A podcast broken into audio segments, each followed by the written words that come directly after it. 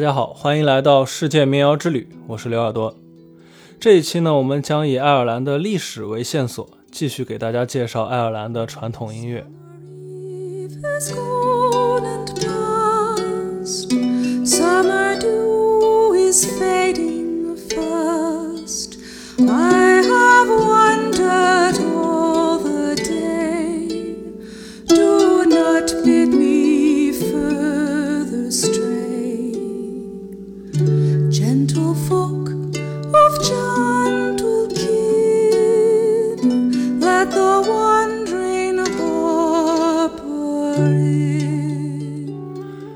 世界民谣之旅第二期的时候，我们就介绍过一首关于爱尔兰移民的歌谣。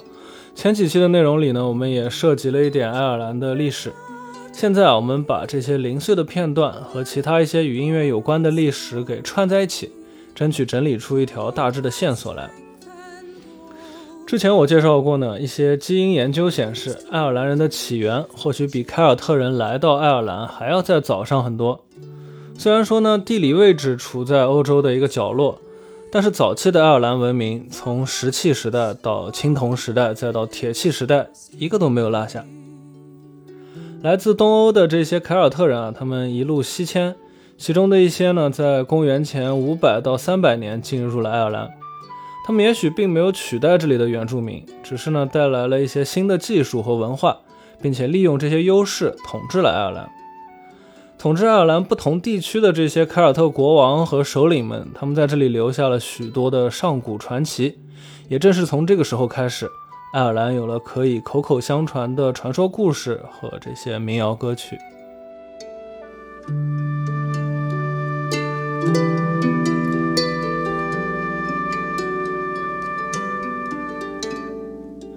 公元五世纪，基督教从英国传入了爱尔兰。接下来呢，修道院就成为了人们学习文学与音乐的中心，而凯尔特竖琴成为了官方的伴奏乐器。当时的统治阶级非常重视这些演奏竖琴的人，甚至认为呢，他们在宴会上啊不应该和这些普通的艺人坐在一起，而是应该和贵族们平起平坐。这是因为当时的这些竖琴师，他们并不仅仅是乐手，他们呢还是诗人以及法律的口头管理者。有传播文化、宣扬道德等等很多的职能，这些人就构成了世袭的吟游诗人阶级，被国王和首领雇佣成为宫廷与家庭的重要成员。许多的竖琴伴奏的诗歌演唱啊和竖琴独奏曲呢，都是在这一时期发展出来的。那说到这里啊，可能大家都联想到了我们之前介绍过的这个西非的吟游诗人格里奥。两者呢虽然相隔十万八千里，但是无论从社会功能还是社会地位上啊，都是太相似了。甚至格里奥的乐器克拉琴呢，也和竖琴的演奏手法是类似的。十二世纪，英国开始侵略爱尔兰。最初呢，英国人主要是掠夺财产和资源啊，并没有高压统治爱尔兰的想法。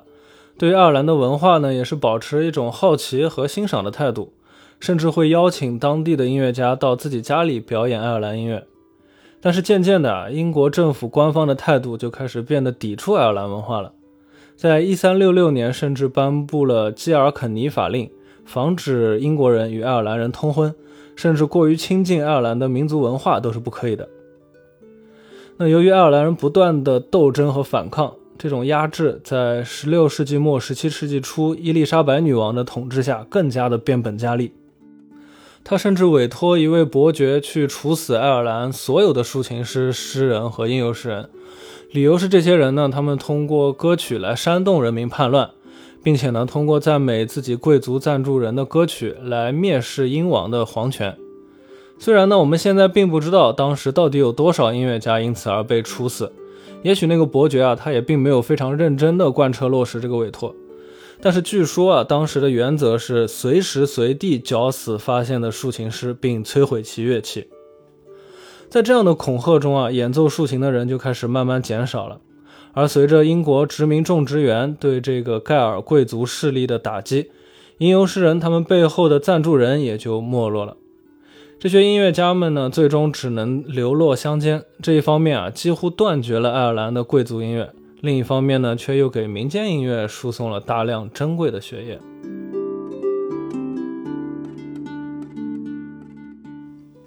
到这里呢，也许有一些朋友会感觉困惑。一个呢是吟游诗人怎么能这么的大起大落？要么是社会名流能够和国王平起平坐，要么呢就是社会底层食不果腹，到处流浪。那可不是嘛？这种职业它是靠才华吃饭的，能够赏识才华的人如果都自顾不暇了，而且大众的精神追求呢也都被迫让位给生存的基本需要的时候，他们自己既不能生产粮食，又不会做买卖。自然只能是卖艺乞讨了。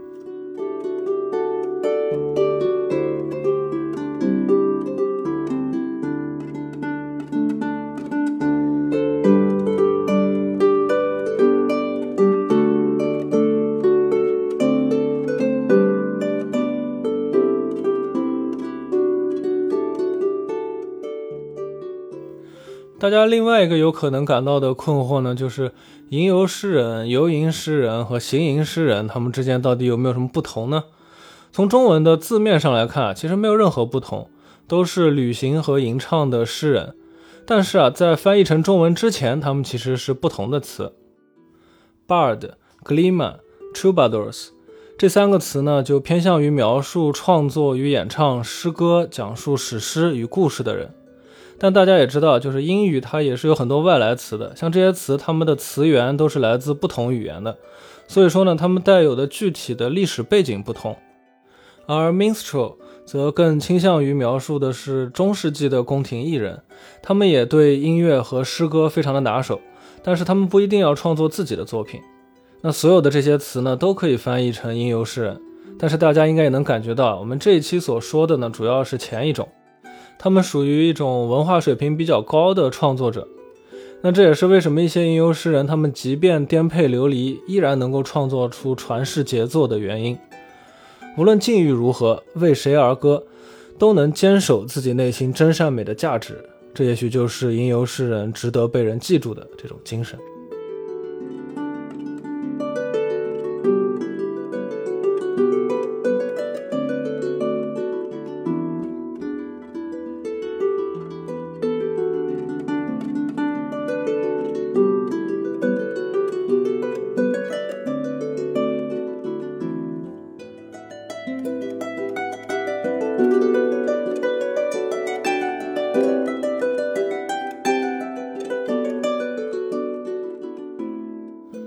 回到爱尔兰，转眼到了十八、十九世纪。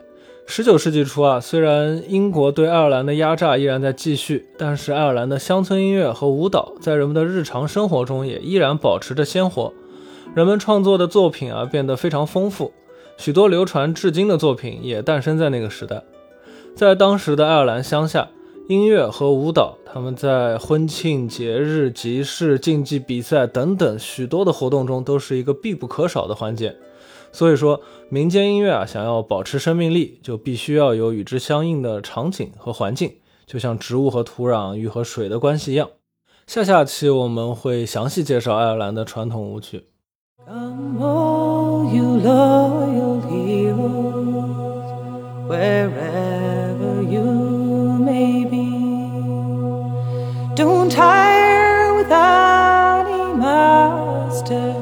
Till you know what your work will be.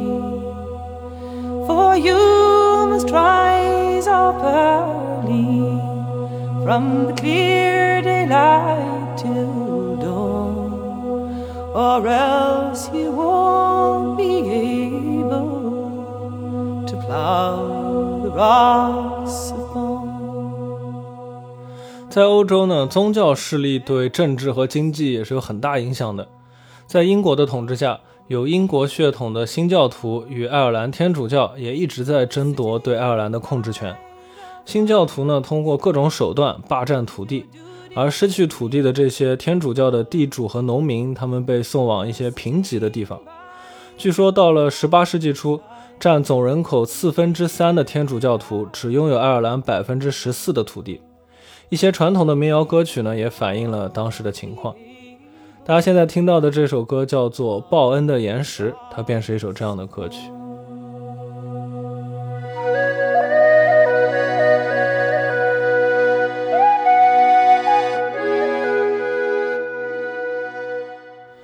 报恩是爱尔兰西部的一个地方这里的土地里啊有很多的岩石没有办法耕种。歌曲中的主角呢就是一个被流放到这里的农民。他没有办法开垦满是这种岩石的土地，他只能整天坐在炉火边发愁。在歌曲的最后一段呢，主角表示希望自己能够被征兵，为女王服役，这样也就再也不用耕种这么贫瘠的土地了。这个是一种讽刺啊，并不是说他有多么忠心耿耿。因为呢，正是女王所代表的英国政府才害他走到了这一步。其实呢，这也体现出当时许多和歌曲主角有同样遭遇的人，他们啊真的是走投无路了。这首歌大约起源于18世纪，现在能听到的最早的录音版本呢，是由乔西尼以无伴奏清唱的形式演绎的。稍等，我们会播放那个曲目。现在呢，给大家听到的是一个后人改编的版本。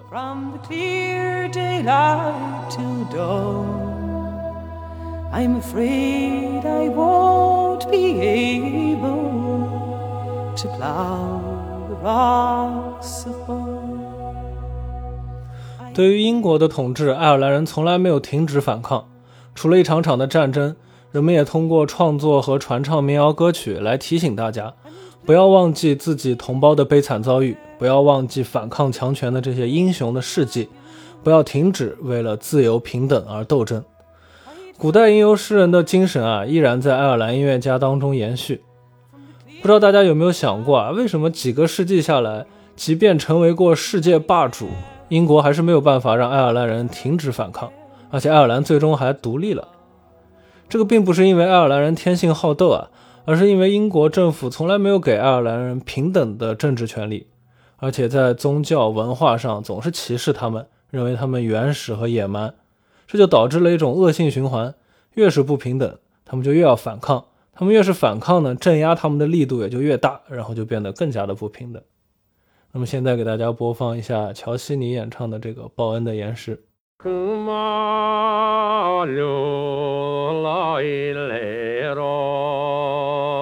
wherever that you be.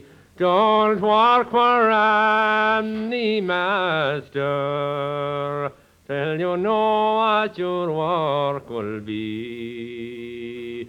For you must rise up early from a clear daylight till dawn. And I'm afraid you'll never be able to plow the rocks upon. 这期我们先说到这里。走投无路的爱尔兰农民，他们该何去何从？我们下回再继续分解。最后呢，感谢你的聆听。如果你喜欢我的节目，欢迎点赞、订阅、转发给你的朋友们。如果大家感兴趣，也可以在各个音乐平台搜索“刘耳朵”，找到我自己创作的歌曲和纯音乐作品。大家也可以关注公众号“刘耳朵”，找到《世界民谣之旅》的图文版。那么，在这首歌曲当中结束今天的节目。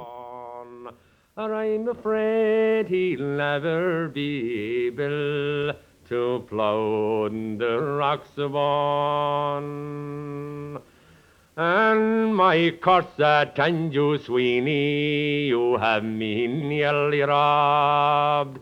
You're sitting by the fireside with a doujin in your gob. You're sitting by the fireside from a clear daylight till dawn and I'm afraid you'll never be able to plow the rocks upon.